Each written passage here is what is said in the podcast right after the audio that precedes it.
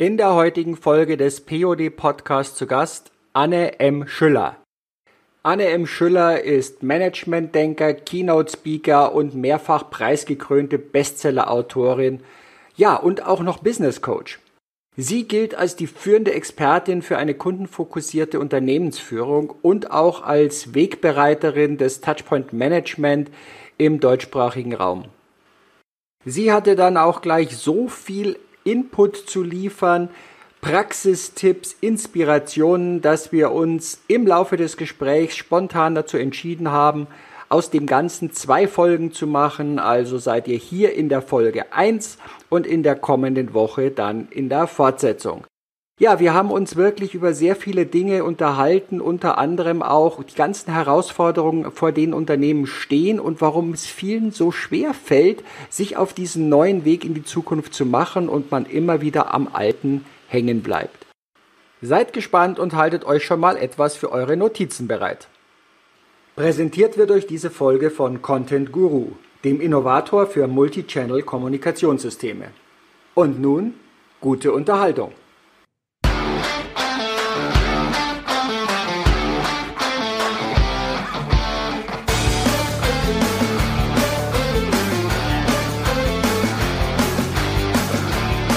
Hallo und herzlich willkommen zu deinem POD Podcast.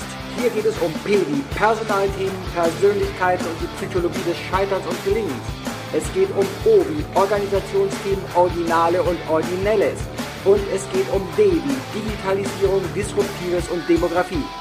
Medienpartner dieses Podcasts ist das Fachmagazin Teletalk, Kundendialog für Profis.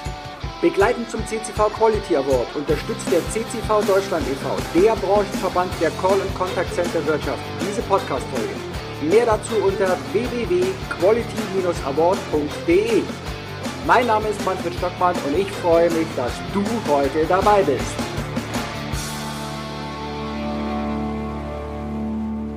Hallo, herzlich willkommen heute Anne M. Schüller bei mir im POD Podcast. Liebe Anne, herzlich willkommen, dass du dir heute die Zeit genommen hast. Wie geht's dir? Ja, erstmal schönen äh, Dank, dass ich heute für deine Zuhörer ein bisschen mit dir plaudern darf und äh, die, die, die sicherlich interessanten Fragen, die da kommen, kommen, auch beantworte. Also mir geht's blendend. Du hast ja auch gerade eine kurze Urlaubsauszeit dir gegönnt, habe ich mitbekommen. Also voll ausgeruht. Ja, also mein großes Hobby ist ja Reisen und äh, da waren sehr viele weite, weite, weite ferne Länder auch dabei. Das ist äh, im Moment gerade ein bisschen eingeschränkt natürlich und hier, da darf man gar nicht mehr sagen, äh, dass man das Flugzeug nimmt, um in die Welt hinauszuziehen. Ich bin halt ja von Natur aus äh, auf Wanderschaft und zwar äh, real auf Wanderschaft. Ich muss die Länder wirklich erleben, erspüren mit allen Sinnen und ich bin natürlich auch auf geistiger Wanderschaft. Das ist ja etwas, was uns sicherlich durch dieses Gespräch begleiten wird, die Wanderschaft. Und damit unsere Zuhörer das Ganze so einordnen können, kannst du ein paar Stationen deiner Wanderschaft durchs Leben ja, uns schildern, wie bist du da hingekommen, wo du heute bist, als Keynote-Speaker, Management-Denker, Bestseller-Autorin, Coach und was du sonst noch so alles machst? Ja, das ist eine gute Frage. Da ist natürlich immer die, äh, die nächste Frage, wie viel Zeit habe ich?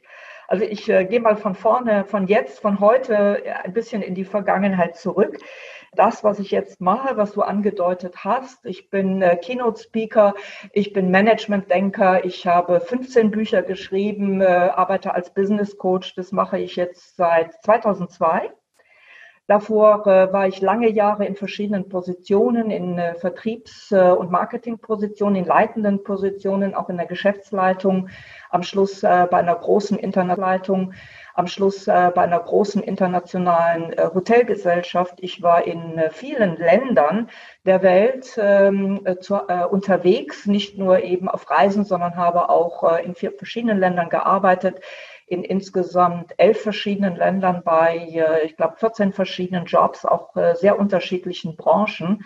Ja, das heißt also dieses bunte, schillernde Leben, was heute die, für die Generation Y äh, oder die, für die digitalen Nomaden, wie man so schön sagt, ganz normal ist, das habe ich also in meiner Jugend bereits begonnen zu leben. Und da sind natürlich irre viele Erfahrungen auch real erlebte Erfahrungen, ähm, auch in Sachen Diversität, auch in Sachen äh, unterschiedliche Kulturen, unterschiedliche Menschen, unterschiedliche Mindsets, die alle in meine Arbeit, die ich jetzt heute mache, eben einfließen konnten. Ja, zum allergrößten Teil sehr, sehr positive Erfahrung, Phase abgeschlossen. Und jetzt kann was mit dieser Erfahrung, mit dieser Gesamterfahrung im Hintergrund kann was Neues beginnen. Und das war eben seinerzeit der Beginn meiner Selbstständigkeit. 2002 war das und es hat sich dann sehr schnell für mich gezeigt, dass auf der Bühne sein für meine Persönlichkeitsstruktur das Beste ist, weil ich verstehe mich ein Stück weit als Katalysator ein Katalysator im chemischen Prozess ist etwas, was man hinzugibt in einen bestehenden Prozess, damit ähm, neue Prozesse oder eine Beschleunigung ausgelöst werden kann. Und das ist genau das, was ich eben äh, auf Vorträgen, auf Impulsvorträgen erreiche. Da habe ich sehr viele Menschen, in der Regel aus sehr vielen verschiedenen Unternehmen, in sehr vielen unterschiedlichen Managementpositionen vor mir, denen ich über Impulse eben hier äh, Ideen mit nach Hause geben kann, die sie in ihr Unternehmen einbringen können und das Gleiche schaffe ich natürlich, schaffe ich natürlich mit Büchern, denn meine Bücher sind nicht nur ähm, denkerische Anregungen, sondern für mich ist eben auch sehr stark dieser Aspekt, ja, wie mache ich das denn jetzt äh, relevant? Und da kann ich viele Geheimnisse, auch sehr, sehr Konkretes in meinen Büchern eben bringen, weil ich nicht ein klassischer Unternehmensberater bin, der seine Tools, seine Geschäftsgeheimnisse quasi für sich behält, um sie dann im Unternehmen zu ähm, zu implementieren und damit auch sein Geld zu verdienen.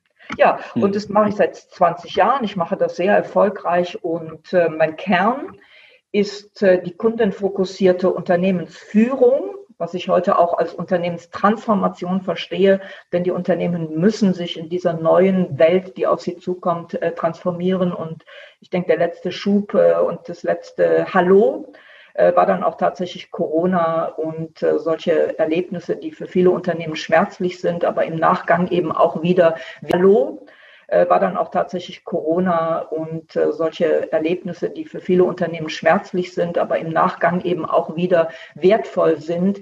Ähm, solche Ereignisse können jederzeit passieren und Unternehmen müssen eben agil und flexibel ihre organisationalen äh, Strukturen entwickeln, um einerseits jeder möglichen Entwicklung, die die Zukunft bringt, auch gewappnet zu sein, aber vor allen Dingen auch um die Kundenzentrierung zu verbessern. Ja, denn der Kunde stellt und die Interessen des Kunden und das Wollen des Kunden, das Kaufen des Kunden, das äh, ist das Wichtigste, was ein Unternehmen dann als Ziel haben muss. Mhm. Äh, genau, so wie du sagst, die Unternehmen leben ja von den Kunden. Das ist ja ihr, ihr Kernausrichtung, die da sein sollte. Du hast auch das Wort Management-Denker nochmal angesprochen. Das ist ja jetzt ein Label, das hast du dir jetzt nicht selber vergeben, sondern das wurde die.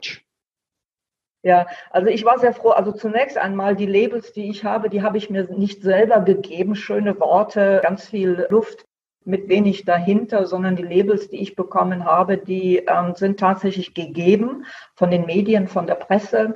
Ich habe ja sehr viele Bücher geschrieben, fast alle Bücher haben auch Preise gewonnen. Es ist nicht irgendwie noch ein Buch, sondern es ist ein Buch, das dann, als es herauskam in den Markt, das sehr viel Relevanz hatte. Und Seinerzeit gab es eben das, äh, gibt es auch heute noch, aber unter anderer Leitung inzwischen äh, gibt es, gab es das, äh, das Management-Journal. Und von denen habe ich alleine drei Preise bekommen für drei verschiedene Bücher. Und ähm, der damalige Chef, der Wolfgang Hanstein, der hat mich eben Management-Denker genannt. Und äh, das hat mir sehr gut gefallen, weil ich diesen Begriff Vordenker, also ich bin äh, meiner Zeit voraus, den Menschen voraus, ich bin besser als andere, man folge mir bitte äh, meiner Zeit voraus, den Menschen voraus, ich bin besser als andere, man folge mir bitte nach, weil meine äh, denkerischen Ergüsse so wertvoll und ergiebig sind. Das ist nicht mein Ding. Also wie gesagt, hm. ich bin der Katalysator, ich gebe etwas rein, setze einen Prozess in Gang, beschleunige ihn und will mich dann aber wieder zurückziehen, dass ähm, das Unternehmen dann mit diesen Impulsen selber arbeiten kann und weiter vorangehen kann. Und ich will nicht immer derjenige sein, der den anderen vorausgehen muss, um überhaupt eine Aktion zu erreichen. Also Management-Denker war gut und äh, wie gesagt, den Begriff habe ich vom Management-Journal vor vielen, vielen Jahren schon bekommen. Das heißt, du hast damit auch schon den Nagel sozusagen auf den Kopf getroffen oder das Leid und die Wunden der Wirtschaft rechtzeitig erkannt und es so formuliert, dass es ja gut angenommen werden konnte, denn sonst wären ja solche Bücher ja. nicht unbedingt erfolgreich, ne? Und unbedingt erfolgreich, ne? Und die waren ja alle irgendwie immer sofort in den ja, Top-Listen und mit Preisen, Auszeichnungen, Anerkennungen und so weiter versehen. Ja, genau. Ja, und äh, die nächste, die, die, die spannende Frage ist natürlich, wie bin ich dann überhaupt zum Schreiben gekommen? Ja, aber also ja. ich habe mich selbstständig gemacht. Ich habe sehr schnell erkannt, äh, dass Vortragsredner sein, Keynote-Speaker auf große Bühne gehen, auf Kongressen dann eben die Impulse geben, dass das ähm, so im Kern meiner Talente ist. Und wie kam das Schreiben dann dazu? Also ich war jemand, der eigentlich überhaupt nie geschrieben hat. Ja, also mein Vater, ich war sehr viel in der Welt unterwegs. Mein Vater hat mir immer Postkarten geschenkt und Briefmarken geschenkt, damit ich überhaupt mal schreibe und ein Lebenszeichen gebe von mir. Und Postkarten waren immer schön, weil da passte in großer Handschrift gar nicht so viel drauf.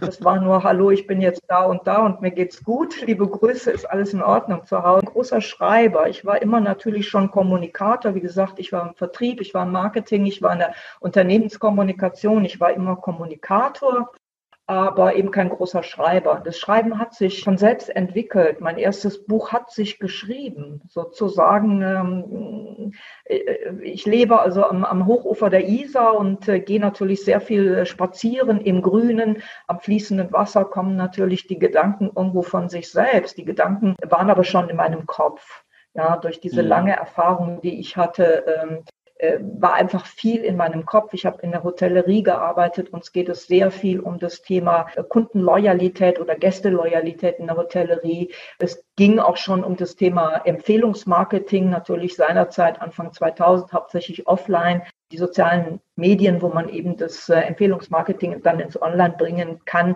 das fing ja damals überhaupt erst an. Aber die Themen waren eben da und in der Online bringen kann, das fing ja damals überhaupt erst an. Aber die Themen waren eben da und in der Hotellerie merkt man sehr schnell, dass es drinnen im Unternehmen, drinnen im Hotel funktionieren muss dass es eine gute Führung geben muss, dass es ein gutes Miteinander, ein crossfunktionales Miteinander der Mitarbeiter auch geben muss, damit draußen am Gast eben Großes be bewegt werden kann, weil das Besondere in der Hotellerie ist, der Gast ist halt immer mitten im Geschehen. Der erlebt mhm. sozusagen live eine Dienstleistung, einen Touchpoint, also einen Kundenkontaktpunkt, Kundenerlebnis, erlebt der live, während es entsteht und ist äh, manchmal auch, weil er mit einbezogen ist, auch Teil des Ganzen. Und es war eben ein sehr, sehr wertvolles Umfeld, um diese Zusammenhänge zwischen innen und außen sehr schön zu sehen. Ja, und äh, wir konnten das dann auch, äh, wir hatten, äh, ich habe bei Accor gearbeitet, äh, viele Hotelmarken, wir hatten seinerzeit 250 Hotels in Deutschland, Hotels in Deutschland. Man konnte eben auch sehr schnell sehen, da wo eine gute Führung war, also ein guter Hoteldirektor, da boomte auch das Hotel. Und wenn dieser die Hoteldirektor ein anderes Hotel, das vielleicht weniger gut ging, übernahm, dann kam der Boom auch sehr schnell. Man hat mhm. also sehr, sehr gut sehen können, was gute und auf der anderen Seite natürlich auch schlechte Führung bewirkt, wie schnell sich dieses gute oder schlechte Innen dann auch auf den Kunden überträgt und am Ende des Tages eben gute oder schlechte Ergebnisse auch hervorbringt. Ja, also man hat das sehr schön im Kleinen sehen können, weil Hotels ja mehr oder weniger kleine Einheiten mit sehr überschaubaren Mitarbeiterzahlen sind und das Ganze habe ich dann auf die Wirtschaft übertragen können. Und mhm. dadurch, dass ich äh, eben in verschiedenen Branchen war, habe ich mich auch sofort wieder aus der Hotellerie lösen können und habe dieses Wissen in andere, vor allen Dingen äh, Dienstleistungsbranchen hineinbringen können. Das ist 94 mit dem Thema Callcenter in Berührung kam, war ich in der Bank und wir kommen da jetzt auch noch ja. drauf über Pyramidenstrukturen und diese diversen Teile. Äh, alles, was dort war, ja. der Kunde kam überhaupt nicht vor. Es gab alles war aufgeteilt auf Produkte, auf die Teile, auf den technischen Part, aber nie, der Kunde kam überhaupt nicht vor. Und auch als wir das erste Callcenter da drin aufgebaut haben, war Kundenservice noch gar nicht das Thema, sondern auch das wird ein Thema nochmal jetzt bei uns sein, Effizienz. Immer Effizienz, weil es ist einfacher dieses. Was hast du da so auch genau. in diesen beiden Bereichen miterlebt? Wo gab es die, Lerneffekte und wo sträubt sich aber auch manchmal die Wirtschaft noch dagegen? Ja, also große Teile der klassischen Wirtschaft äh, sträuben sich, muss man ehrlich sagen, auch heute noch. Ja, mhm. was ich sehr viel erlebe, ist, äh, ich nenne das verbale Aufgeschlossenheit bei anhaltender Verhaltensstarre. Bedeutet theoretisch Verhaltensstarre. Bedeutet theoretisch wissen die Manager alle, es muss sich was ändern, der Wandel geht nicht an uns vorbei, egal ob ich jetzt Agilisierung nehme, ob ich Digitalisierung nehme, ob ich Kundenzentrierung nehme. Der Wandel geht nicht an uns vorbei. Wir können nicht weitermachen wie früher. Wir können nicht mit den Management-Tools aus dem letzten Jahrhundert heute, 20, 30, 40 Jahre später, es noch so machen, wie es früher einmal gut und richtig war und auch funktioniert hat.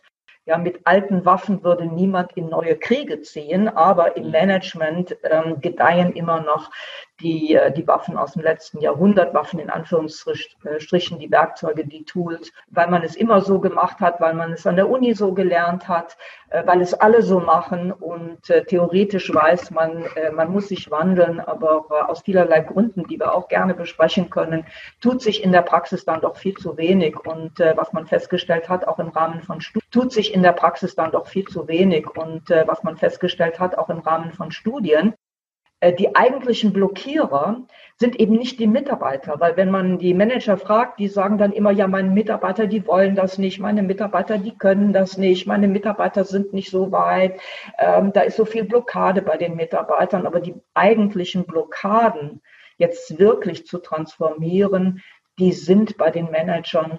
Und das ist auch nachzuvollziehen, denn damit was Neues Einzug halten kann, muss das Neue besser sein als das Alte.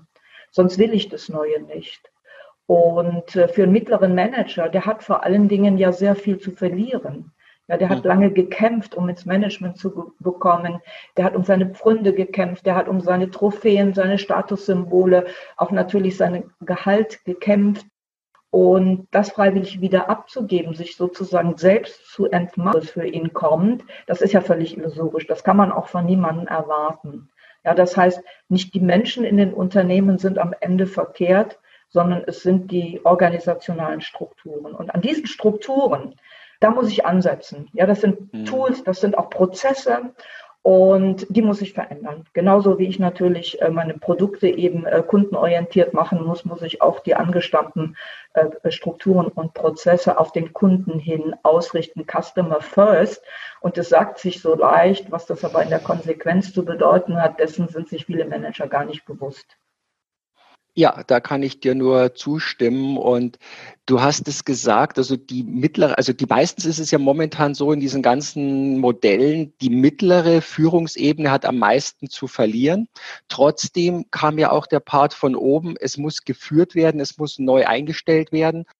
Und mir kommt bei diesen Sachen immer, und mir kommt bei diesen Sachen immer Markus Schnitzler, das ist ein österreichischer äh, Sportpsychologe, in den Sinn, der mal mhm. sagte, die Grenzen des Sportlers sind die Grenzen im Kopf seines Trainers. Und so ist es bei Führung ja wohl auch. Du hast es angesprochen, genau dieses Thema. Wenn ich den Eindruck habe, meine Mitarbeiter taugen nichts, das taugt nichts, dann ist das ja auch so. Also diese selbsterfüllende Prophezeiung, meine Welt ist das, was ich da wahrnehme. Ne? Ähm, ja. wie, wie kommen wir denn an diesen Punkt? Weil Du weißt es auch, in den äh, Ende der 80er, Anfang der 90er Jahre kamen ja damals Hammer und Champy mit ihrer Business Re, äh, Business äh, Re Reorganisation, also das Thema, die kompletten Teile mhm. neu zu denken. Das, wie hieß dieses Buch gleich ja. wieder? Business Reengineering, doch, ja, genau. Ich habe gerade nach hinten in mein Regal mhm. geschaut, da steht es nämlich noch immer. Und in, äh, so vier Jahre später haben sie ein Folgebuch rausgebracht, weil sie festgestellt haben, dass trotzdem viele diesen Folgebuch rausgebracht, weil sie festgestellt haben, dass trotzdem viele dieser Modelle nicht gegriffen haben, weil man hat den Menschen vergessen.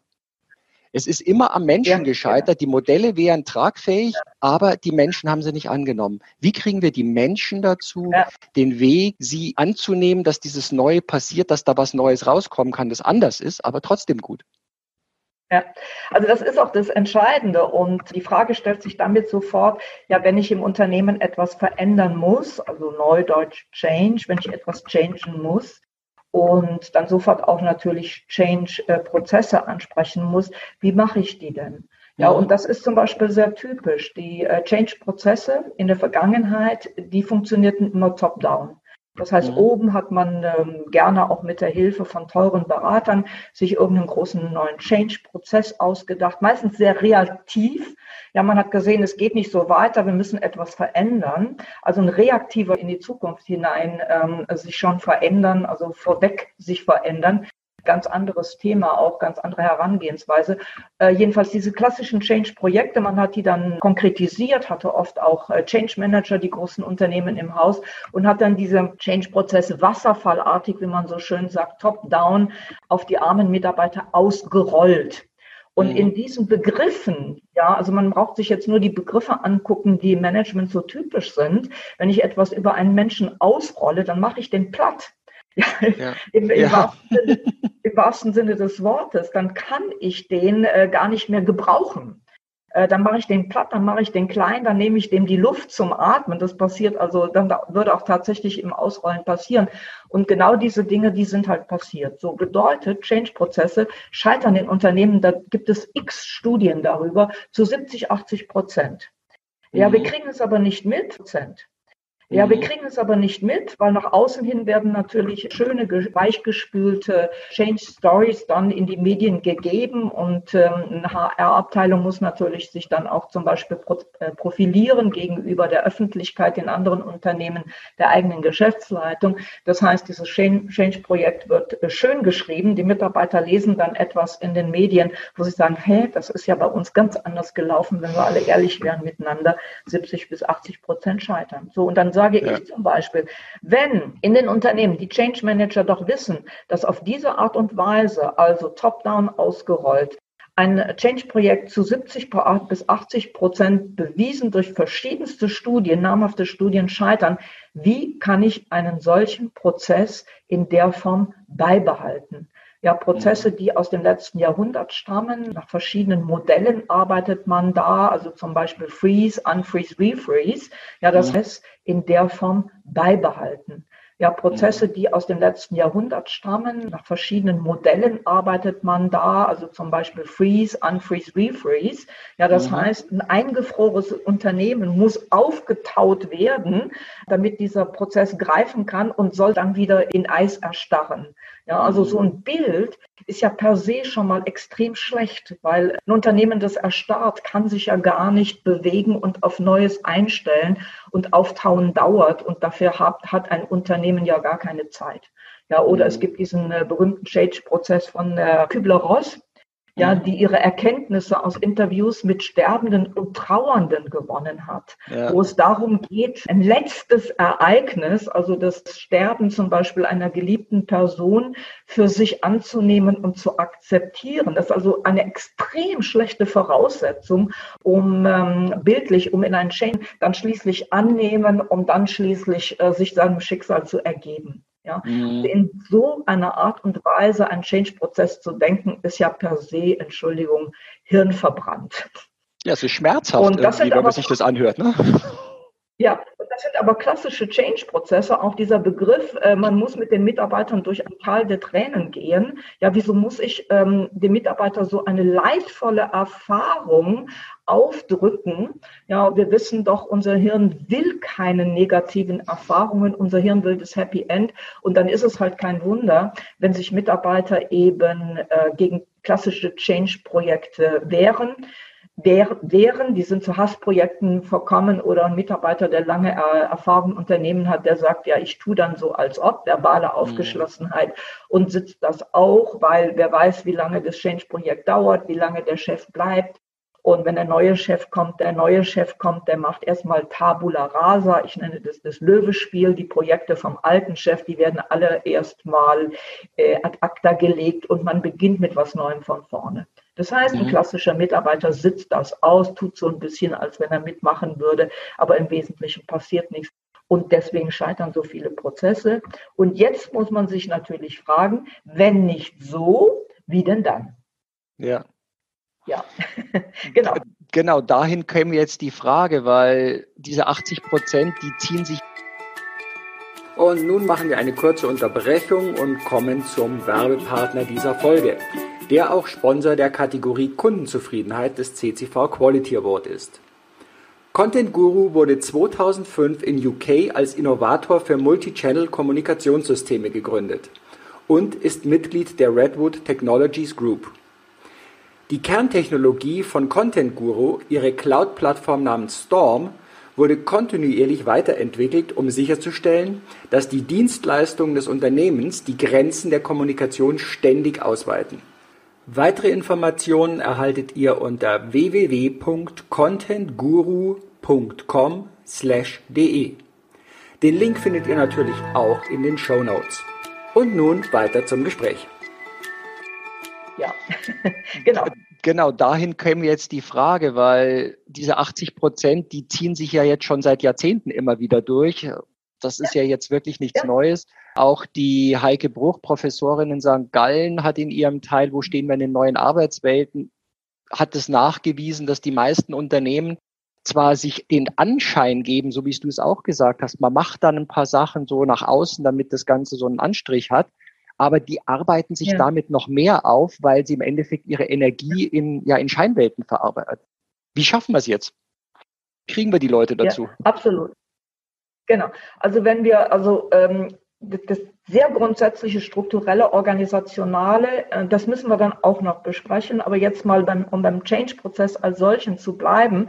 Also mhm. wir haben die Erkenntnis gesammelt, wir müssen uns organisational, strukturell ganz anders aufstellen. Und jetzt muss ich das natürlich diesen Change, jetzt stellt sich halt die Frage, wenn nicht so, wie denn dann? Ja, und was mhm. ich empfehle, wo ich extrem gute Erfahrungen auch mache, ist ein Change-Prozess, der kommt ursprünglich aus dem Innovationsmanagement, der ist entwickelt worden äh, von einem Innovationsforscher, Forscher, der heißt Everett Rogers. Mhm. Und äh, der hat eine Change-Kurve im Zusammenhang mit Innovationsprozessen entwickelt, der entspricht in etwa der, der sehr bekannten Gaußschen Kurve. So. Mhm. Und wenn ich das jetzt ins, also diese Glockenkurve, ja, und wenn ich ja. das jetzt Change Management übertrage, komme ich da sehr, sehr gut mit zurecht. Das heißt, ich habe wie bei einer Innovation auch in einem Transformations- und Change-Prozess sogenannte Vorreiter, die Avantgarde, die Pioniere, mhm. die offen sind für Neues, ja, die Neuland erkunden wollen, die sich auch trauen, die den Mut haben, die es wagen, dahin zu gehen, wo noch niemand war. Und das sind die Ersten. Und das sind die ersten, ja, die von Natur aus eben offen sind für den Change und gar nicht warten können, bis, bis sie losgelassen werden, weil es so natürlich ist und weil es deren Drang ist, diese Wissbegierde, diese Neugierde, das Neue machen. Die äh, spreche ich als erstes an. Ja, das heißt, ich rolle nicht von oben auf jeden, der will oder nicht, rolle ich diesen Change auf, sondern ich sage, ich mache es freiwillig und sage, wer will denn?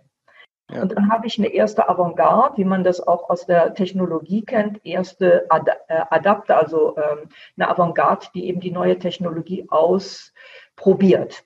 Mhm. Ja, so, und dann kann man natürlich sagen, klappt oder klappt nicht. Das heißt, die überqueren, überspringen sozusagen, um in einem Bild zu bleiben, äh, den reißenden Fluss und gehen ins Neuland, in den Dschungel auf der anderen Seite. Ja, in der Regel bietet ein Dschungel natürlich Risiken und Gefahren, aber vor allen Dingen, weil es Neuland ist und noch niemand da war, irre viele möglich. Die Vorreiter, die natürlich quicklebendig sind, die natürlich kühn sind, die natürlich auch querdenken, wie kann man es anders machen, so ein bisschen MacGyver-mäßig sich den Urwald erarbeiten. So, und die rufen jetzt zu dem alten Ufer zurück. Es ist toll hier, wir haben alle überlebt, wir bauen euch jetzt ein paar Trittsteine, dass die Ersten, die auch mutig sind, mhm. auch rüberkommen können. Ja, und das ist die frühe Mehrheit. Die frühe Mehrheit will wissen, haben die Vorreiter überlebt? Mhm. Ist es auf Deutsch ein Prozess, der funktionieren kann für uns, der uns eine Zukunft erschließt. Ja, mit ein bisschen Risiken, aber mit hauptsächlich Chancen. Und diese frühe Mehrheit folgt erst, wenn die Vorhut überlebt hat. Und das äh, muss ich erreichen, dass ich eine Vorhut habe, die überlebt und eine frühe Mehrheit, die Trittsteine nutzt, um eben dann auch das Neuland zu betreten. Und mhm. äh, dazu gibt es auch eine, auch eine Zahl. Man sagt, wenn man zehn Prozent einer Menschenmenge, einer Menschenmasse erreicht hat, dann beginnt das Ganze sich zu viralisieren. Mhm. Und diese frühe Mehrheit wird jetzt sozusagen zu den Bekehrern, die die späte Mehrheit jetzt entflammt, evangelisiert, damit die auch kommen. Und diese frühe, frühe Mehrheit baut jetzt sozusagen der späten Mehrheit die Brücke über den Fluss damit eben diese späte Mehrheit, das sind äh, Menschen, die haben ein ganz starkes äh, Sicherheitsbedürfnis, die wären nie die Ersten, die hätten gar nicht viel Mut, die haben ganz viel Oje, Oje, die haben ganz viel Ja, aber. Also es sind Bedenkenträger. Diese späte Mehrheit, die kann ich dann eben auch erreichen. Und dann habe ich ganz am Schluss habe ich so äh, eine ganz kleine Gruppe, das sind die großen Skeptiker, die sind noch gut, weil die eben diese Fragen stellen. Ja, mhm. was wäre wenn? Das muss ich ja auch berücksichtigen, weil so eine überschwängliche Vorhut geht halt äh, womöglich Risiken, weil so eine überschwängliche Vorhut geht halt äh, womöglich Risiken ein, die man nicht eingehen muss. Dann äh, kann so ein, so ein äh, Skeptiker auch mal ausbremsen. Die sind noch wertvoll.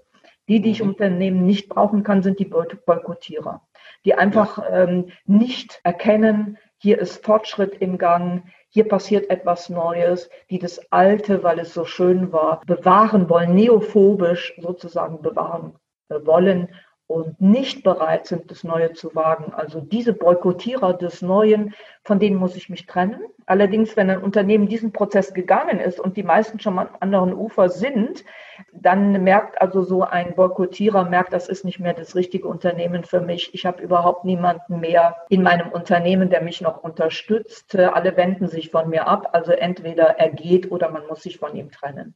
Also das ist etwas dieser, dieser bewusste Trennungsprozess, ja, gerade im Management.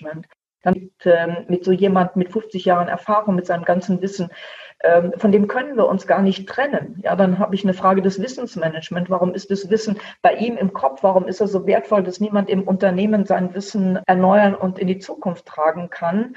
Und dann mache ich ihn entweder zu einem skeptischen Mitgeher, solange er aber ein Boykottierer ist, kann ich auch so einen Manager nicht brauchen. Das heißt, da muss man sich eben dann trennen und man hat sich verjüngt, erneuert und ist bei der Gelegenheit auch ganz attraktiv plötzlich für junge, neue Top-Talente, die jetzt merken, das ist ein spannendes Unternehmen, das ist ins Neuland gewechselt und das wäre jetzt für mich auch interessant. Das heißt, indem man sich von dem Alten, dem Alten und auch den Alten Boykottierenden im Unternehmen trennt, macht man sich gleichzeitig als Arbeitgeber spannend für den Arbeitgebermarkt und auch spannend für den Kundenmarkt, weil der Kunde will natürlich immer das Neue. Ja. Das Bessere, das Neue, das Schnellere, das, das Bequemere. Also der Kunde will das Neue, neue junge Talente als auch für neue junge Kunden. Und die alten Kunden, die sowieso irgendwann mal ganz banal wegsterben, von denen wird man wiederum welche verlieren. Man hat also immer die Wahl zu sagen, ich gewinne Neues, Junges hinzu die Zukunft hinzu und verliere das Alter aus der Vergangenheit. Ja. Mhm. Und über diesen Prozess, also diese Change-Kurve von Everett Rogers, die Innovation Curve, kann ich auch einen Change-Prozess sehr gut steuern und das geht sehr zügig. Man sagt mir dann immer, ja, das dauert doch Jahre. Nein, das dauert nicht Jahre. Weil die ersten, ja, wenn die im Neuland sind und die anderen mitziehen, dann geht dieses Mitziehen äh, sehr, sehr flott, weil immer mehr Menschen sehen, hey, das ist spannend, was die da machen. Ja, die sind happy, die sind jung, da, da, da passiert was, da bewegt sich was, da tut sich was. Das ist spannend, das will ich auch. Das ist eine höhere Qualität von Arbeit, eine höhere Qualität von Effizienz, von Produktivität, von Output, mit mehr Zufriedenheit der Kunden, höhere Qualität von Arbeit, eine höhere Qualität von Effizienz, von Produktivität, von Output, mit mehr Zufriedenheit der Kunden. Das will ich auch, da will ich dabei sein. Das heißt, diese 10 Prozent frühe Mehrheit zieht dann die Alten nach. Mhm. So, jetzt wenn du jetzt von jung oder ja, alles gut. Wenn du jetzt von jung und alt sprichst, dann reden wir ja auch von einer geistigen Junggebliebenheit und nicht unbedingt von einem Lebensalter, weil ja. das weißt du ja auch. Du bist ja. ja auch absolut jung, du bist in diesen neuen Themen, du bist da dynamisch mit ja. unterwegs und du findest mit Sicherheit manche Mitte 20-Jährigen, die heute eigentlich schon den Sargdeckel drauf hatten, legen könnten. Ne? Ja, also das habe ich auch immer wieder festgestellt, dass wenn auch manchmal solche Bremssteine raus sind, auf einmal blühen die anderen nochmal auf, mhm. weil die erstmal merken, wie viel Kraft der ihnen auch gekostet hat, dauernd durch diese Reibungsverluste, die da immer waren. Und du kennst ja auch Alexander Birken, den CEO von Otto. Und der hat ja vor ein paar Jahren auch schon mal, mhm. wenn wir als äh, Seaboard nicht oben uns diesem Prozess erstmal ausgesetzt hätten, bevor wir ihn mit unseren Mitarbeitern geteilt haben, dann wären wir den nicht gegangen, weil wir selber erstmal feststellen mussten, was das mit uns macht, aus unserer Komfortzone zu kommen, uns auch wieder für was Neues zu öffnen. Ja, ja, ja und du hast ja. es auch angesprochen, dieses Thema Zeitraster. Du kannst diesen Prozess vielleicht nicht so in den klassischen Projektplan packen, aber du kannst ihn trotzdem in eine sehr klare, mit Meilensteinen, mit einer Vision, mit einer Zielvision ausstatten, sodass das Thema eben nicht einfach nur vor sich hin dümpelt. Ne? Genau. Und das ist der zweite Aspekt äh, oder der dritte sozusagen, weswegen man sich von dem klassischen Change Management äh, trennen muss. Erstens ähm, der Prozess als solches, weg von Top-Down hin zu einer Querentwicklung sozusagen. Vorreiter, frühe Mehrheit, späte Mehrheit und dann die Nachzügler sondern nicht mehr reaktiv, äh, sondern proaktiv zu agieren. Und der dritte Aspekt ist eben, ein Change ist kein Projekt mit Anfang und Ende. Ein mhm. Change, eine Transformation ist per se fortlaufend. Ein Change ist nicht zu Ende. Ja, das heißt, ich darf es einfach nicht als Change-Projekt mit Anfang und Ende, mit einem typischen äh, Projektmanagement, darf ich es nicht aufziehen, sondern ich muss verstehen, wenn meine Mitarbeiter ständig in der Übung sind, dass sich ständig etwas verändert. Jeden Tag passiert etwas Neues an meinem Arbeitsplatz mit den Tools, mit den Vorangehensweise. Und es wird eben den Mitarbeitern nicht von oben auf oktroyiert, und, sondern man nutzt eben diese Freiwilligkeit der Mitarbeiter und dieses Training. Ja, jeden Tag müssen wir immer wie im Kopf, müssen wir etwas verändern. Und es passiert im Kleinen, es passiert im Experimentieren im Testen und man überlässt das auch uns Mitarbeitern. Man gibt uns auch und es passiert im Kleinen, es passiert im Experimentieren, im Testen und man überlässt das auch uns Mitarbeitern. Man gibt uns auch einen maximalen Freiraum, es selbst auszuprobieren, weil ähm, ein Mechanismus, der in einer Ecke des Unternehmens super funktioniert, funktioniert vielleicht in der anderen Ecke des Unternehmens überhaupt nicht. Ja, ein Prozess, der in äh, Deutschland Niederlassung funktioniert, funktioniert vielleicht in Japan oder in China oder in Brasilien oder in den USA gar nicht. Ja, das heißt, ich muss sowohl die kulturellen als auch die menschlichen, die historischen und auch die regionalen Aspekte, die muss ich mit einbeziehen. Und da ist es besser, wenn man nicht alles über alle drüber rollt und platt macht, sondern äh, wenn ich die Menschen eben, und jetzt sind wir auch beim Thema Menschen, wenn ich die mitnehme und äh, wenn ich auf ihre Freiwilligkeit, auf ihre Experimentierfreudigkeit setze und wenn ich die Menschen vorausschicke, die das in der Persönlichkeit in sich haben. Ja, weil das ist der entscheidende Unterschied. Der Unterschied ist nicht zwischen jung und alt. Der Unterschied ist, nicht verwunderlich, dass wir in Deutschland so zurück sind. Ja, das ist ja allgemein bekannt. Also das braucht man ja auch gar nicht mehr äh, polemisch sein, sondern es ist bekannt, dass wir einfach in Deutschland viel zu klassisch unterwegs sind. Wir haben zu viele German Angst als internationales Stichwort. Wir haben zu viele Bedenkenträger, zu viele, die die Gefahren sehen und die Risiken äh, sehen und die diese Ja-Abers und Oje, Ojes haben, aber eben nicht die Chancen. Ja? Weil die, die die äh, Chancen sehen, die sind äh, in verschiedenen Phasen in Deutschland zu einem großen Teil ausgewandert, in die USA zum Beispiel. Und wir haben also sehr viel fortschrittlich und vorausdenkende, vordenkende Menschen haben wir in bestimmten Phasen unserer äh, Historie in Deutschland äh, verloren. Also da sind, wenn man mal nach Bremen geht, zum Beispiel oder Bremerhaven ins Auswanderermuseum, da sind Millionen Menschen ausgewandert, die keine Chancen mehr sahen und die gesagt haben, im Neuland damals zum Beispiel die USA oder Kanada, da haben, da haben wir eine Chance, da können wir leben, da können wir überleben, da können wir unseren Kindern auch eine neue Zukunft geben. Also es gibt da auch historische Gründe, warum wir in, speziell in Deutschland da so zurückhaltend und damit eben auch leider in den Unternehmen so, so zurück sind. Und ich muss erkennen, welche Typ von Mensch ist eben noch in meinem Unternehmen, der fortschrittlich denkt und der laufend etwas verändern möchte, weil dieser Wissensdurst, diese Neugierde, das ist der stärkste Trieb, der im Menschen angelegt ist. Ja. Ja, das, äh, also es heißt immer, wir wollen das Neue nicht und die Menschen lieben Routinen. Natürlich, unser Hirn liebt Routinen, weil unser äh, Hirn auch entlastet sein möchte und eine Routine entlastet. Ja, also ein Weg, den ich x-mal gegangen bin und ich habe immer überlebt, das ist für ein Hirn natürlich ein sehr beruhigender Weg und intendiert es zu gehen. Wir treten in die Fußstapfen von anderen, weil ich sehe anhand der Fußstapfen, der Weg ist sicher. Mhm. Ja, und den tendiert es zu gehen. Wir treten in die Fußstapfen von anderen, weil ich sehe anhand der Fußstapfen, der Weg ist sicher. Mhm. Ja, das tun wir alle unbewusst. Wir tun tagtäglich unbewusst ganz viele Dinge, die dazu führen, dass äh, sozusagen wir überleben, letztlich unser Genmaterial in die Zukunft bringen können.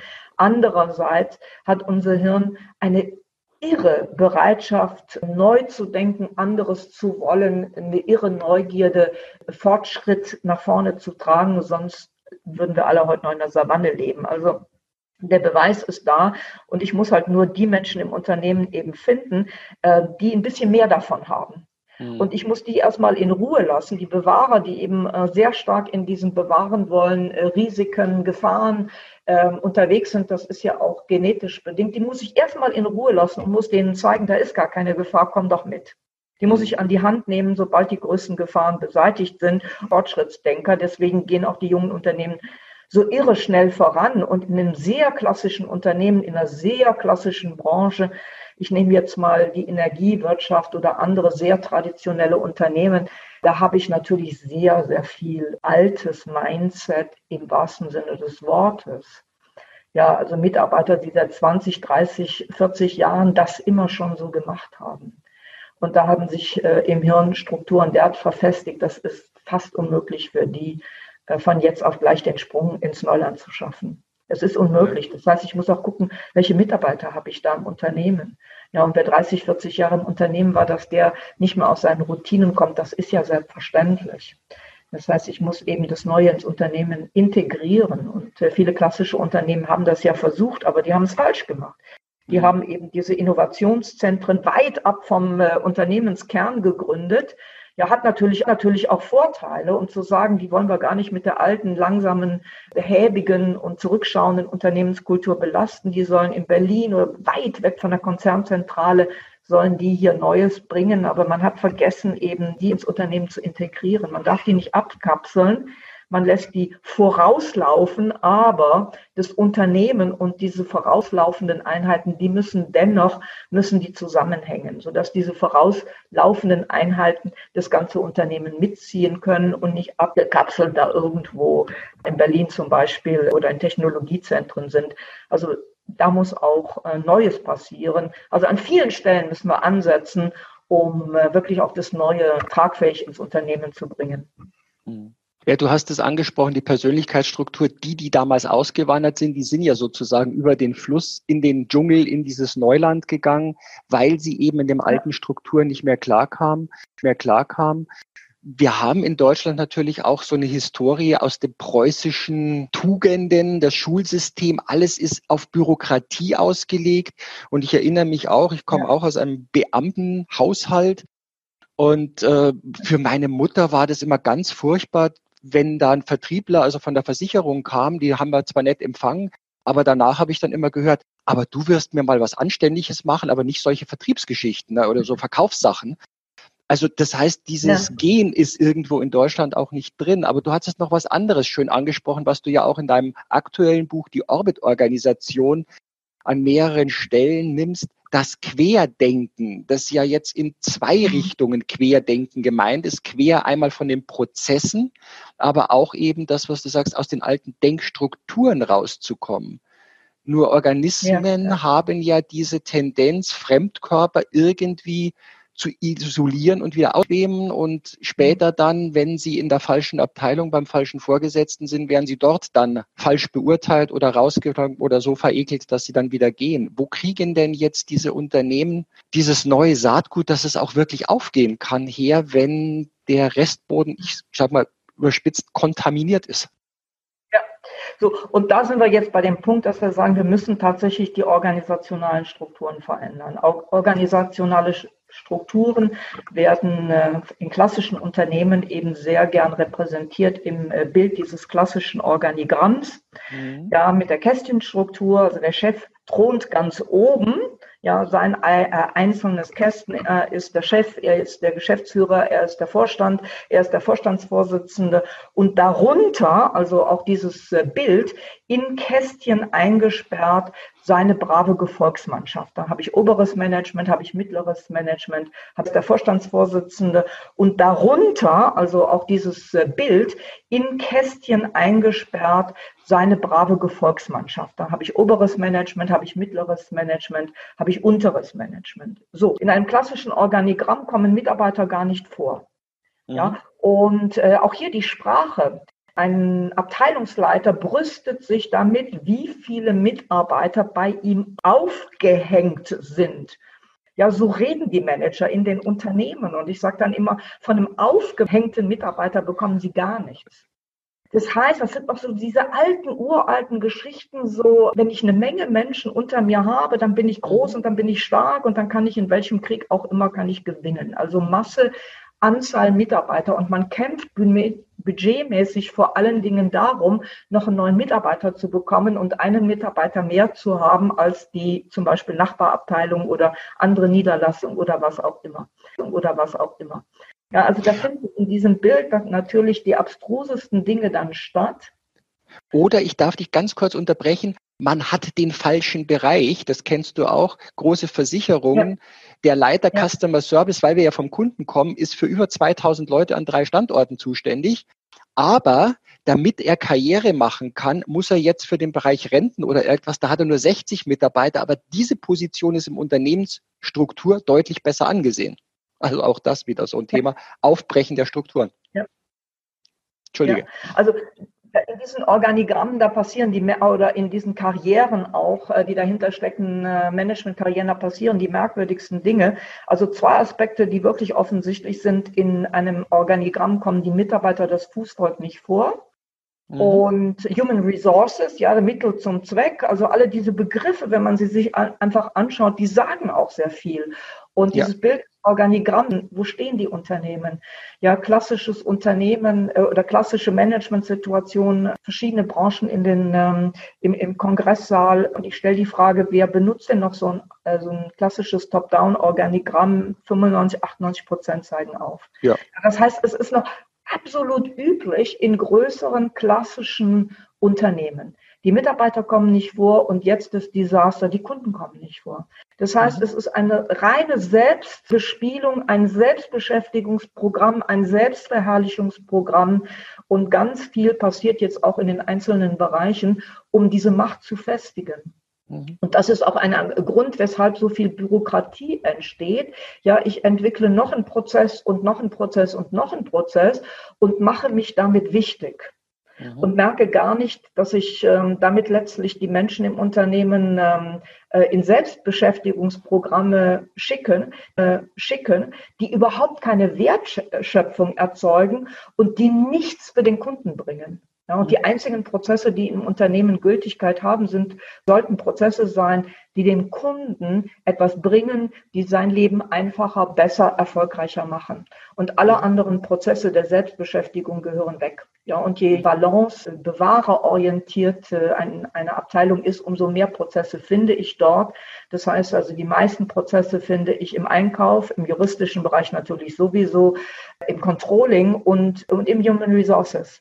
Ja, ja, die sind voll von Prozessen und breiten immer neue Prozesse, immer neue Tools auf die Unternehmen aus, um zu sagen, wir sind wichtig, wir sind unersetzlich und das meiste hat mit Wertschöpfung nichts zu tun. Und das Schlimmste ist, das wird gar nicht gerechnet.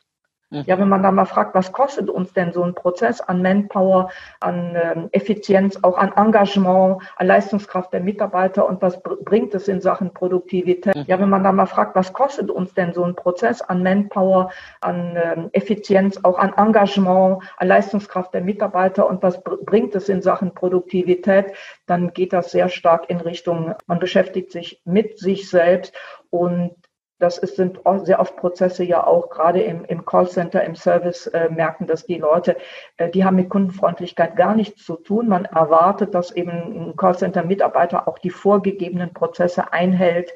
Ja, Prozesse, die ihm teilweise auch von, von der CRM auf, auf dem Bildschirm aufgespielt werden. Und ein Mitarbeiter, um kundenfreundlich zu sein, muss ganz oft diesen Prozess verlassen.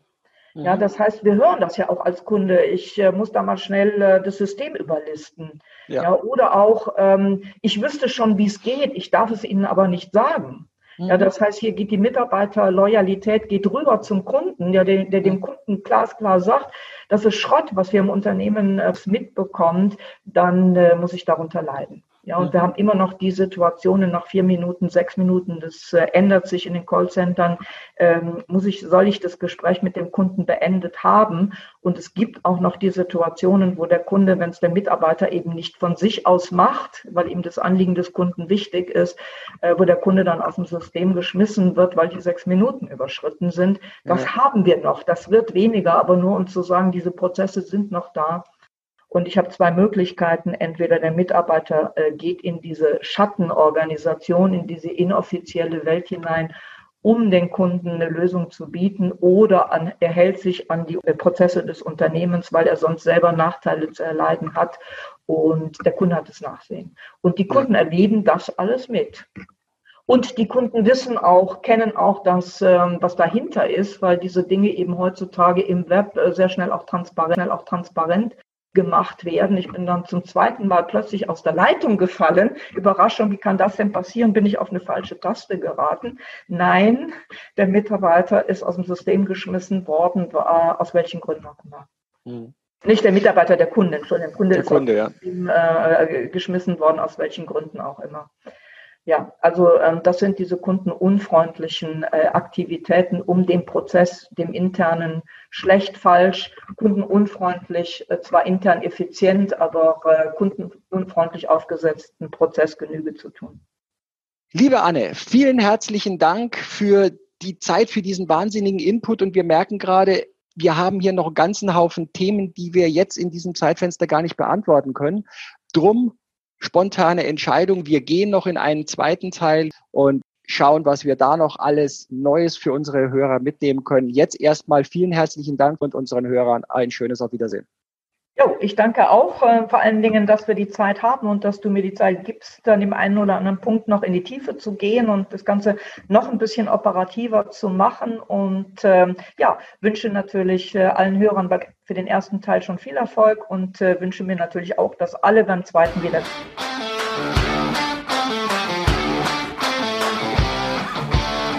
Vielen Dank euch fürs Zuhören. Präsentiert wurde euch diese Folge von Content Guru unterstützt vom CCV Deutschland e.V. und als Medienpartner die Fachzeitschrift Teletalk, Kundendialog für Profis. Wenn es dir gefallen hat, dann abonniere diesen Podcast und gib ihm ein Like. Ich freue mich auf das nächste Mal, wenn auch du wieder mit dabei bist. Bis dann und hab eine gute Zeit. Dein Manfred Stockmann.